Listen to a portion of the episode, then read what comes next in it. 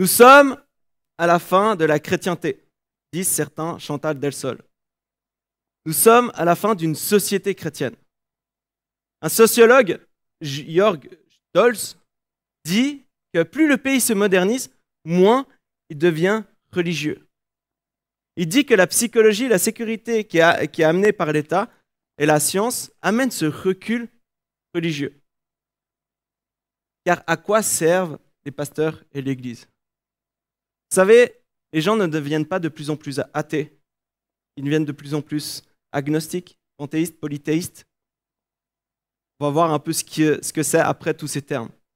Par exemple, si on parle de, de agnostique, c'est des personnes qui, croient en un tout, une force, la nature chez Spinoza par exemple, quelque chose qui est au-dessus. Pour ceux qui aiment, qui connaissent Star Wars, c'est un peu cette force-là, qui n'a pas forcément de conscience, qui n'a pas une conscience propre, une force qui, aurait créé l'univers. Et les journalistes, ils posent cette question à ce sociologue. Si j'allume la, télécommande, ça ira mieux? Il pose cette question. Une religion trop libérale est-elle vouée à disparaître? Ah. Oui, si le libéralisme est poussé tellement loin qu'une religion ne se distingue que peu de la société sécularisée environnante, elle aura du mal à survivre. Être membre ne voudra alors plus dire grand-chose. Pourquoi tu vas à l'église? Ah, parce que c'est cool, il y a des amis, tout ça. Ah, mais il y a aussi le groupe de sport. Ouais, c'est vrai. Du coup, pourquoi aller à l'église? Pourquoi croire? Et pourtant, ce n'est pas quelqu'un de chrétien qui dit ça, c'est vraiment un constat d'un sociologue. Pourquoi vous parlez de ça ce matin? Parce que je pense que nous vivons dans un virement sociétal qui est important, un des plus importants des 20 derniers siècles. Et je me pose souvent cette question. Pourquoi est-ce que je dois croire? Pourquoi croire? Nous vivons dans une société où si j'arrête de croire, si j'arrête d'être pasteur, je peux quand même essayer de travailler, trouver un toit, trouver une femme, faire une famille, etc. Pourquoi croire? Et à chaque fois, je me pose cette question. Il y a cette pensée qui me vient et qui me dit Guy, regarde comment Dieu t'a sauvé. De un, regarde à la croix. Et ensuite, regarde comment Dieu t'a aidé dans ta vie. Regarde Dieu, comment Dieu t'a transformé. Comment Dieu t'a consolé quand ça n'allait pas comment Dieu t'a parlé et comment Dieu a rempli un vide dans ton cœur. Avant de me mettre complètement à Jésus, avant de vivre euh, une, une sorte de deuxième conversion, si je peux dire comme ça, comme une crêpe, j'avais toujours un vide en moi que je cherchais, par exemple, euh, dans l'humour, dans, dans... Mon but, c'était d'être aimé des personnes je cherchais dans l'humour, je faisais les fêtes, tout ça. J'essayais de remplir ce, manque d'affection, un peu ce vide. Et Pascal, il parle de, de ça. Il y a dans le cœur de chaque homme un vide en forme de Dieu. Et le corps, le cœur de l'homme est creux et plein d'ordures. Il y a ce vide qui est en forme de Dieu. Et j'ai réalisé alors quelque chose. Il faut que je sois radical et que je mette toutes mes chances de mes côtés afin de vivre avec Dieu. Et que j'arrête un peu ce mélange entre Dieu et le monde, Dieu et certaines choses. C'est alors que par la grâce de Dieu et à travers son Saint-Esprit, surtout grâce à lui, j'ai pu avancer, j'ai pu être transformé. Et le titre de mon message ce matin, c'est Une vie sans compromis. Une vie sans compromis. Et nous allons lire un passage ce matin. Je vous invite à ouvrir vos billets pour ceux qui le veulent. Euh, vos iPads, vos... Peu importe.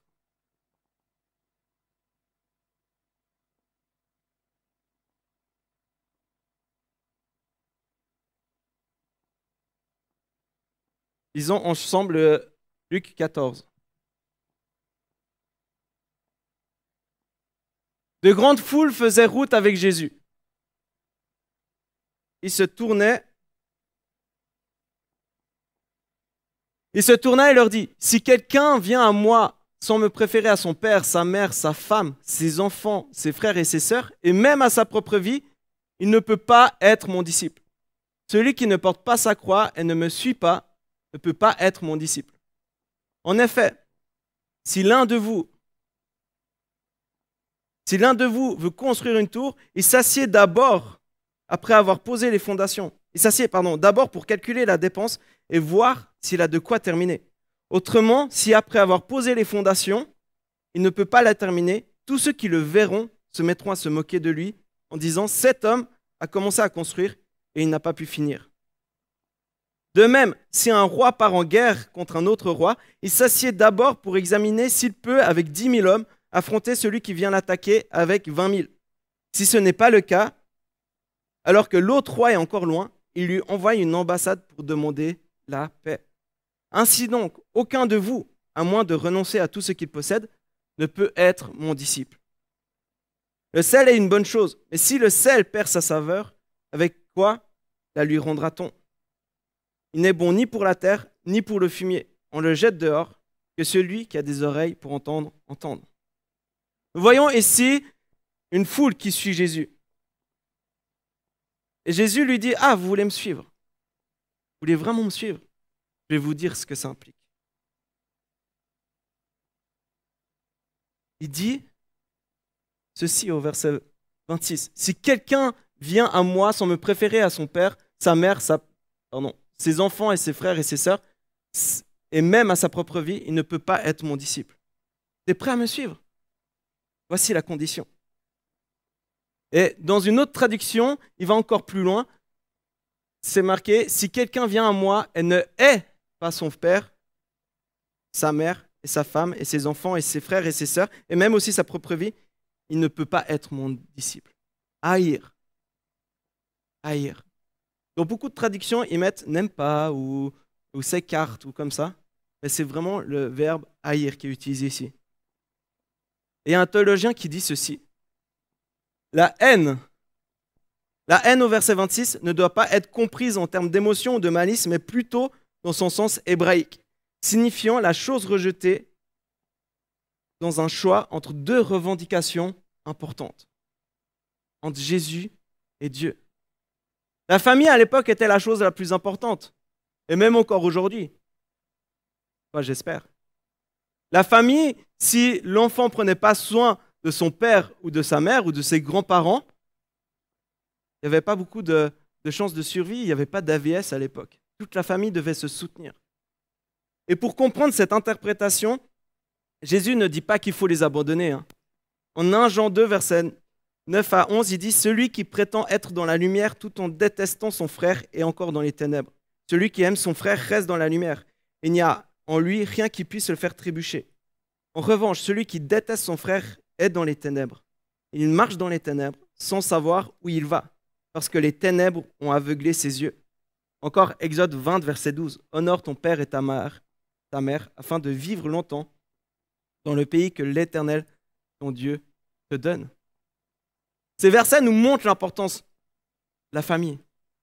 Jésus, en posant cette question à ceux qui le suivaient, en il disait, es-tu prêt à me choisir lorsque ta famille va te rejeter? Est-ce que tu es prêt à me choisir lorsque ta famille va te prendre pour un fou? Est-ce que tu es prêt de me choisir même lorsqu'il y aura la persécution et ta famille va te dénoncer? Va te dénoncer pour être tué, pour être emprisonné. Est-ce que tu vas toujours me choisir moi? Es-tu prêt à aller jusqu'à donner ta propre vie? Et Jésus va encore plus loin et dit, Verset 27, Celui qui ne porte pas sa croix et ne me suit pas ne peut pas être mon disciple. Porter sa croix. Nous voyons souvent la croix comme un symbole de mort et de résurrection. Mais Jésus, ici, il n'est pas encore mort et ressuscité.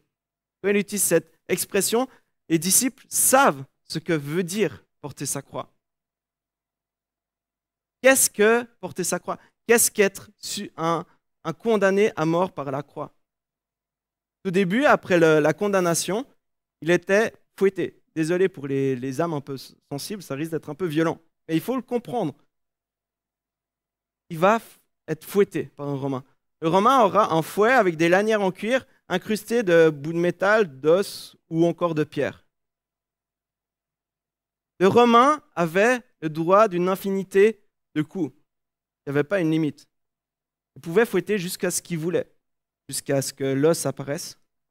jusqu'à ce que la personne meure. Et si la personne survivait à cela, elle devait porter la, la croix, la partie horizontale, ici, porter jusqu'au point où il allait être crucifié, où les clous vont entrer dans ses mains, dans ses poignets, où ses jambes vont être attachées, ses pieds vont être soit cloués, soit attachés.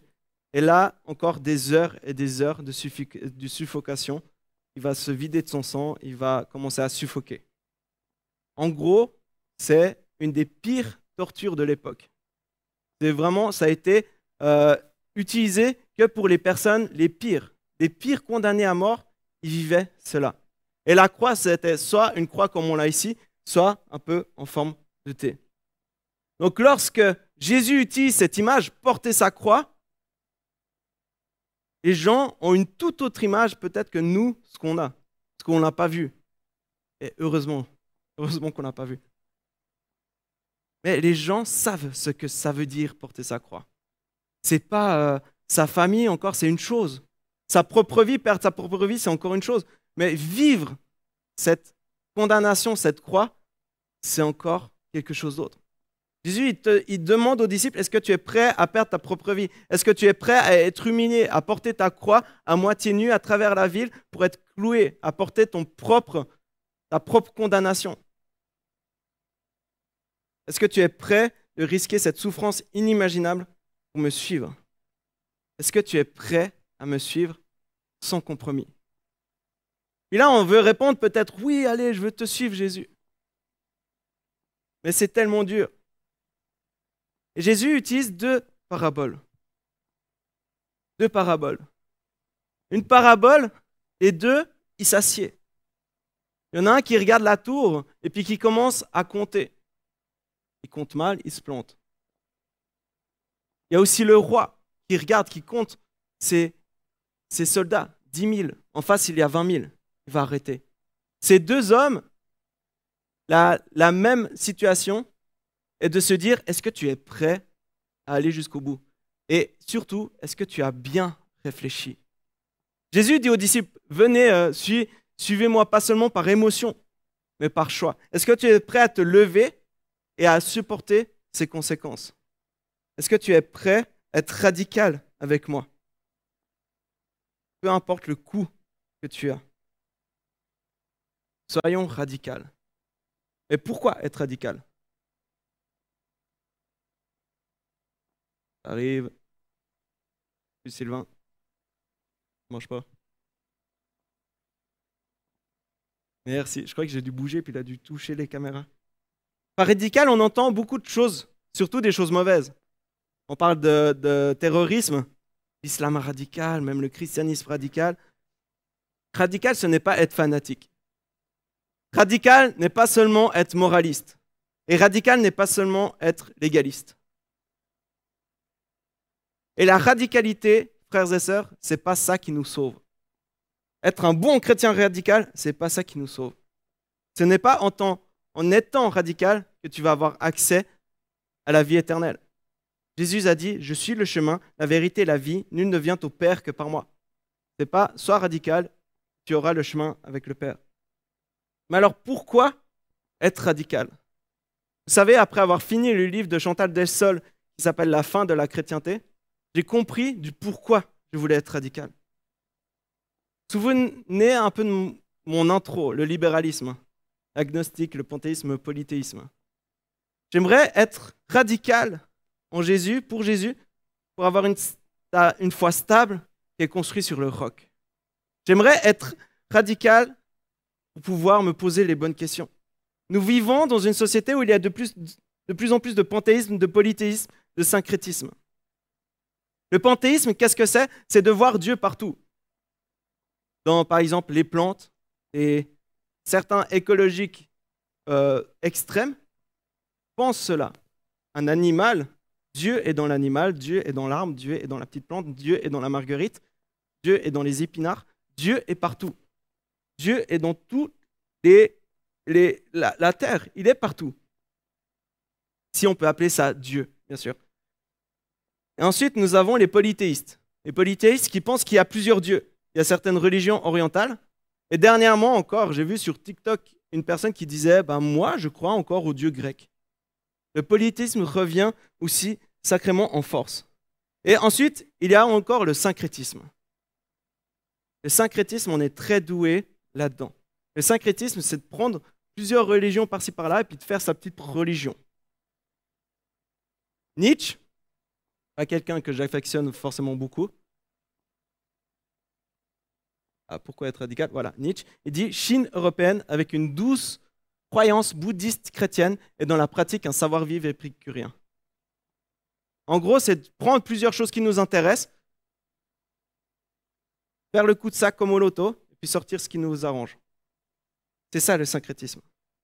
Et pour moi, être radical dans l'évangile, c'est de ne pas vivre une vie avec des compromis, comme le syncrétisme, qui est de plus en plus présent. Mais vivre pour Jésus, c'est vivre radicalement dans son amour, sa bonté, vivre radicalement dans les fruits qu'il nous donne accès. Ce n'est pas seulement une réaction à la société, mais c'est aussi parce que en Christ, j'ai un soutien. En Christ, je sais qu'il va me montrer la bonne direction. En Christ, je sais qu'il va me montrer les bons choix. En Christ, je sais que tous les choix que j'ai faits avec Jésus, ils ont été bons. Ils ont été bons pour moi, ils ont été bons pour mon entourage, ils étaient bons. Si je suis Christ, si je suis sa parole, ça va m'aider dans la vie. Pourquoi être radical? Pour être stable dans la foi, pour les fruits aussi que Dieu nous donne. Qu'est-ce qu'être radical?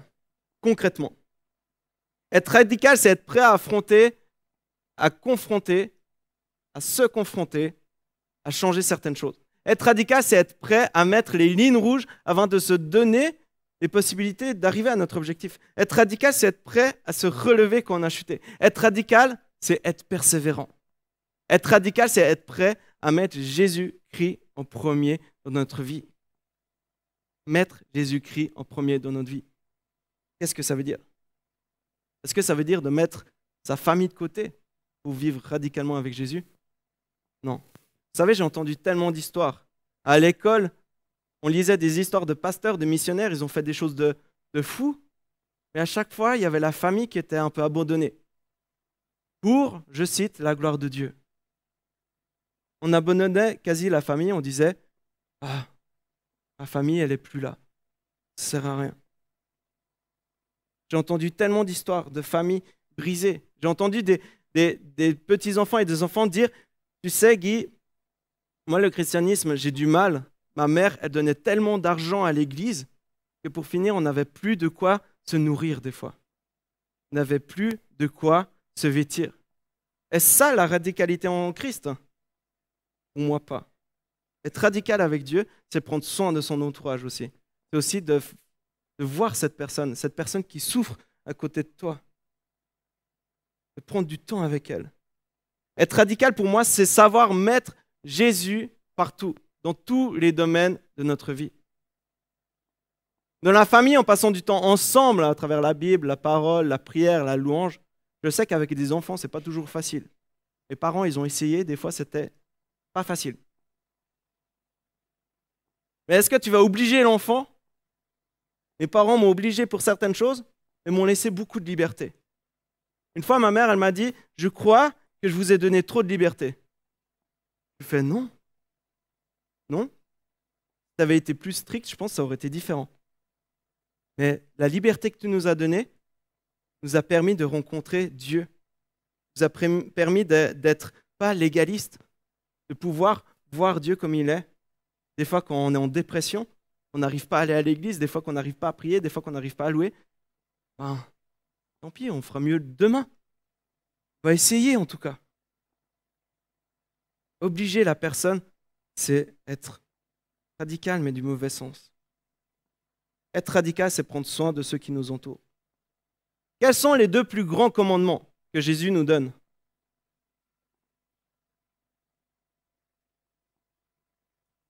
Matthieu 22, versets 37 à 40. Jésus lui répondit, Tu aimeras le Seigneur ton Dieu de tout ton cœur, de toute ton âme et de toute ta pensée. C'est le premier commandement et le plus grand. Et voici le deuxième qui lui est semblable. Tu aimeras ton prochain comme toi-même. Ces deux commandements dépendent toute la loi et les prophètes. Être radical, c'est être radical en amour. Peu importe la décision de votre entourage, peu importe les circonstances de votre vie, peu importe les situations, c'est être radical en amour. Mettre Jésus en premier, c'est aussi être prêt à se remettre en question, comme je l'ai dit avant. Se remettre en question. De se poser devant la Bible, de se poser devant Dieu, être prêt à ce que Dieu veut nous dire, par exemple ce matin. Et des fois, c'est douloureux. Mais être radical, c'est pouvoir se remettre en question, dire Dieu, montre-moi ce qu'il faut changer, même si je n'ai pas vraiment envie. Je vais essayer de te suivre. Vous savez, des fois, Dieu il nous dit change ça. Des fois, on, veut changer quelque chose et on est là, mais est-ce que je suis vraiment prêt? Et là, on doit s'asseoir comme les personnes qui, comme les deux paraboles de Jésus, s'asseoir, réfléchir, puis aller avec Jésus. Pourquoi être radical? Rappelez-vous, Dieu est bon. Vous savez, il y a plusieurs types d'intelligence. Il y a 8 à 9 types d'intelligence. Ça dépend, euh, je vous les ai tous marqués. Je vais lire très vite. Il y a l'intelligence logico-mathématique, verbo-linguistique, musicale rythmique, corporelle kinesthésique, visuelle spatiale, interpersonnelle, intrapersonnelle, naturaliste, écologiste, existentielle.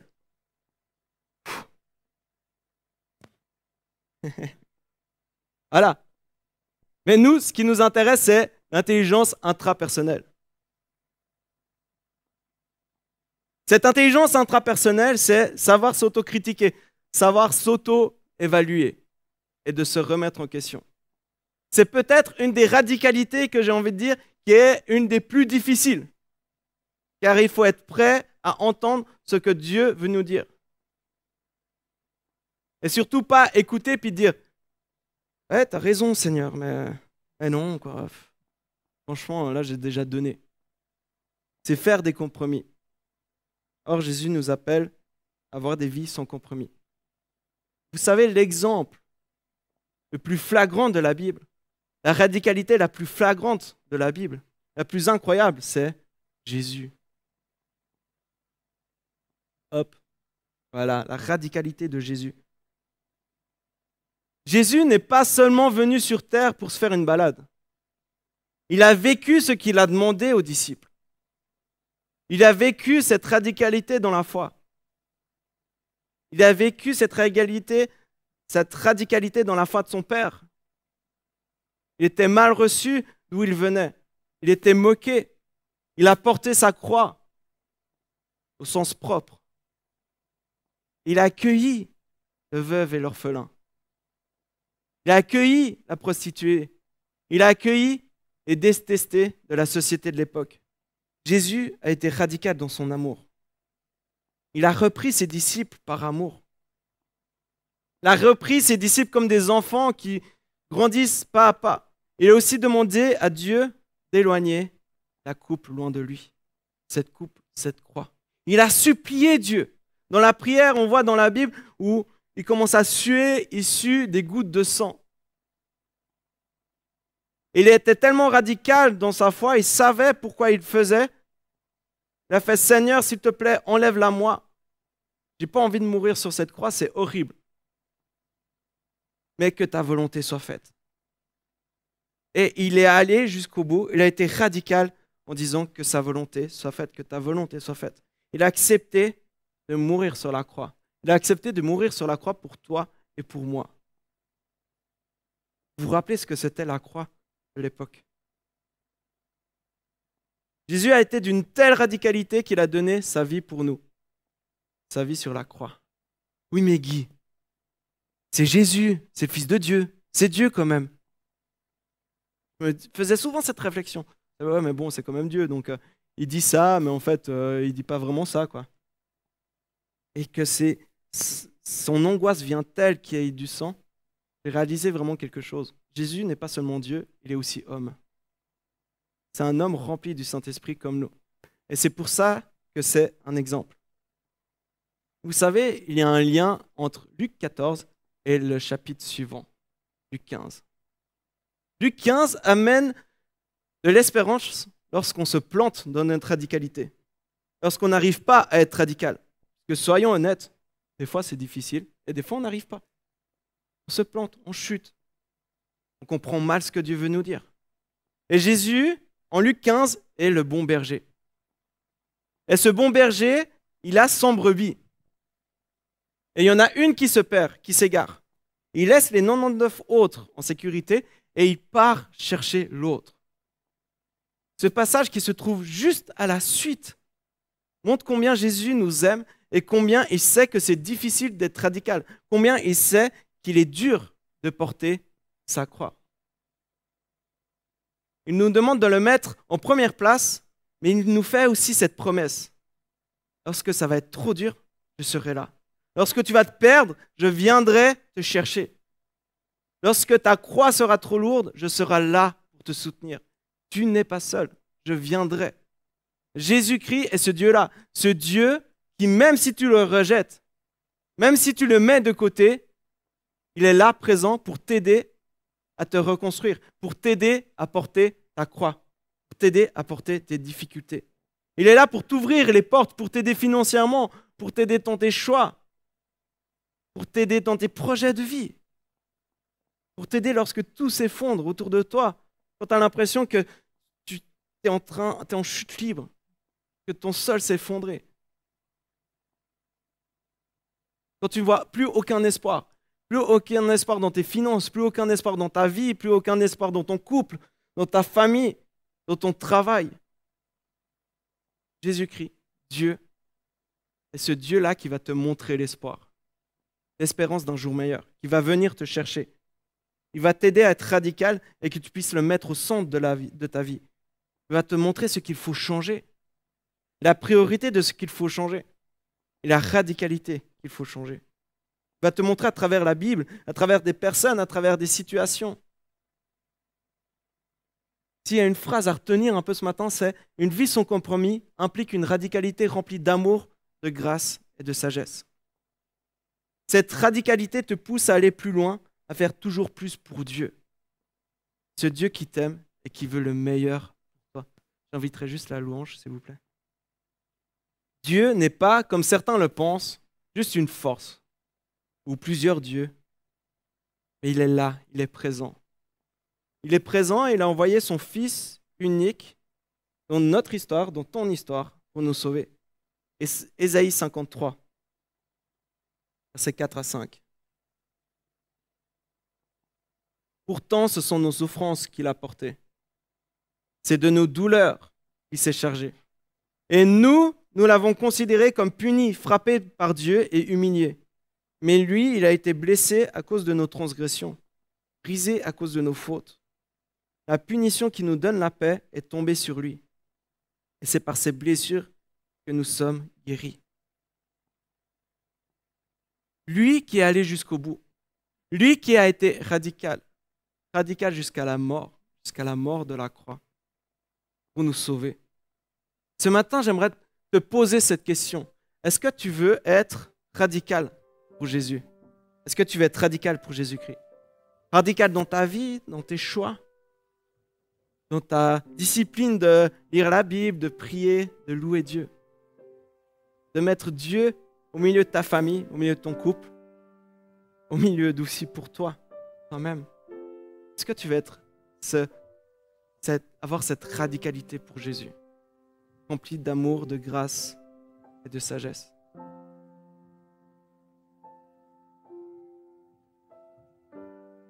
Je vous invite à fermer les yeux pour ceux qui, le souhaitent et prenez un aspect de votre vie. Vous savez, je fais souvent ça, mais c'est pour qu'on puisse toujours aller un pas plus loin avec Jésus.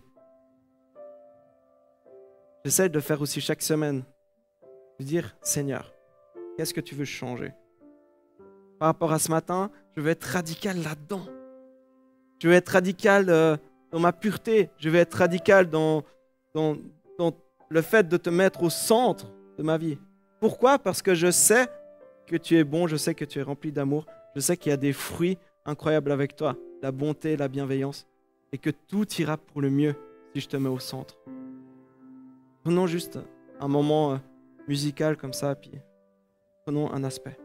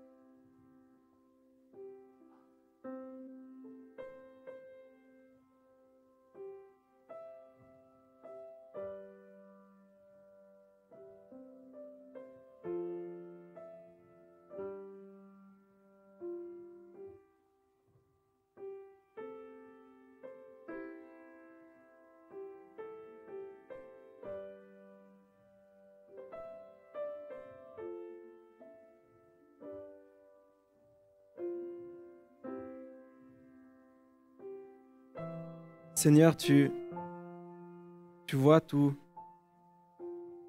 toutes ces idées, tous ces pas qu'on veut faire pour être encore plus radical avec toi, Seigneur. On veut te remettre ça entre tes mains, Seigneur.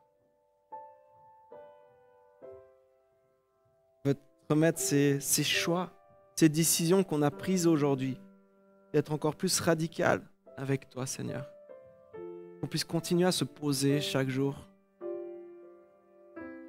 Et qu'on puisse mettre en œuvre, qu'on puisse voir ses amis, son pasteur, euh, des personnes qui, qui nous aident à aller plus loin du coaching,